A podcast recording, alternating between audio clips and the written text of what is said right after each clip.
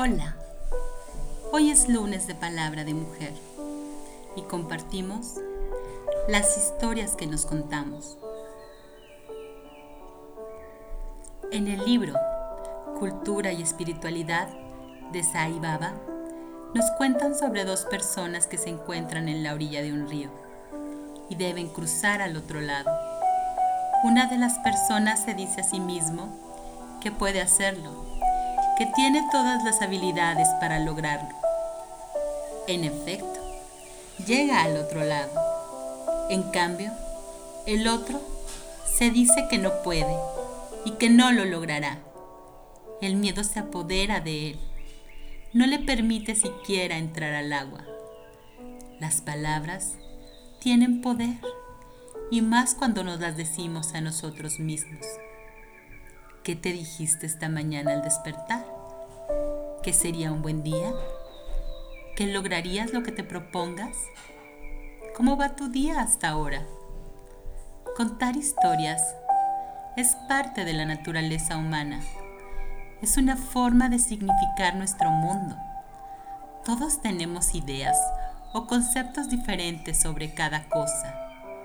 Con base en nuestra experiencia y vida, dotamos de significado a nuestras palabras.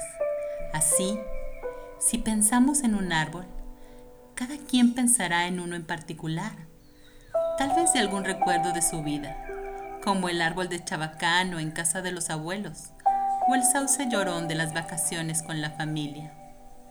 Estos son conceptos sobre cosas concretas pero cuando nos referimos a conceptos como el amor, la lealtad, la amistad, las cosas se complican más. Cada quien tiene una idea de lo que es cada una de estas cosas.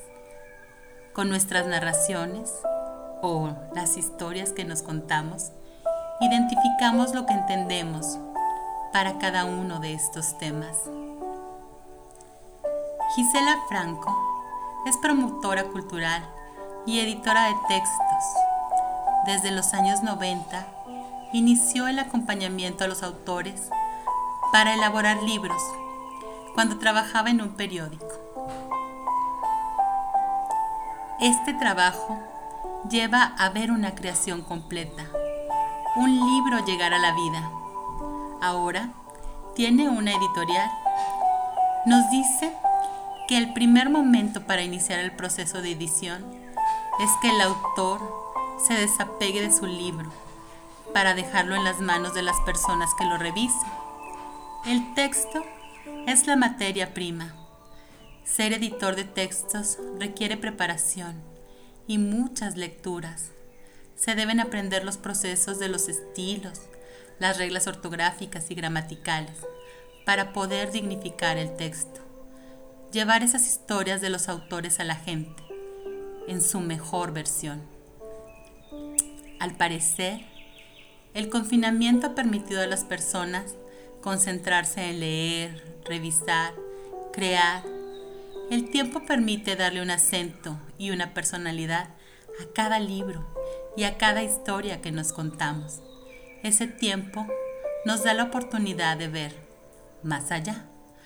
Los retos son estar más cercanos a la gente.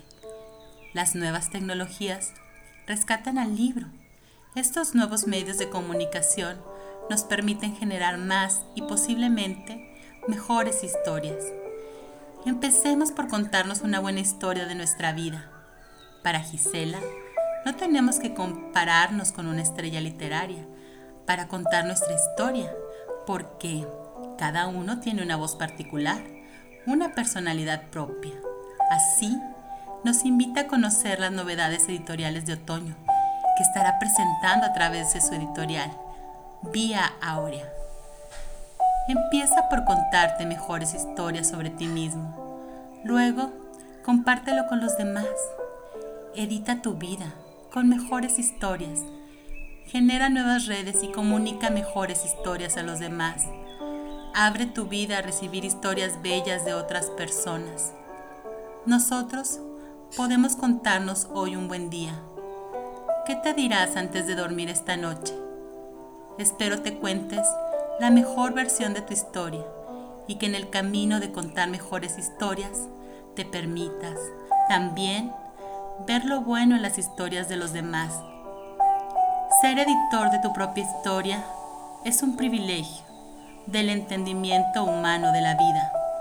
Vamos a permitirnos ser aquel que puede cruzar al otro lado del río. ¿O cuál es tu punto de vista?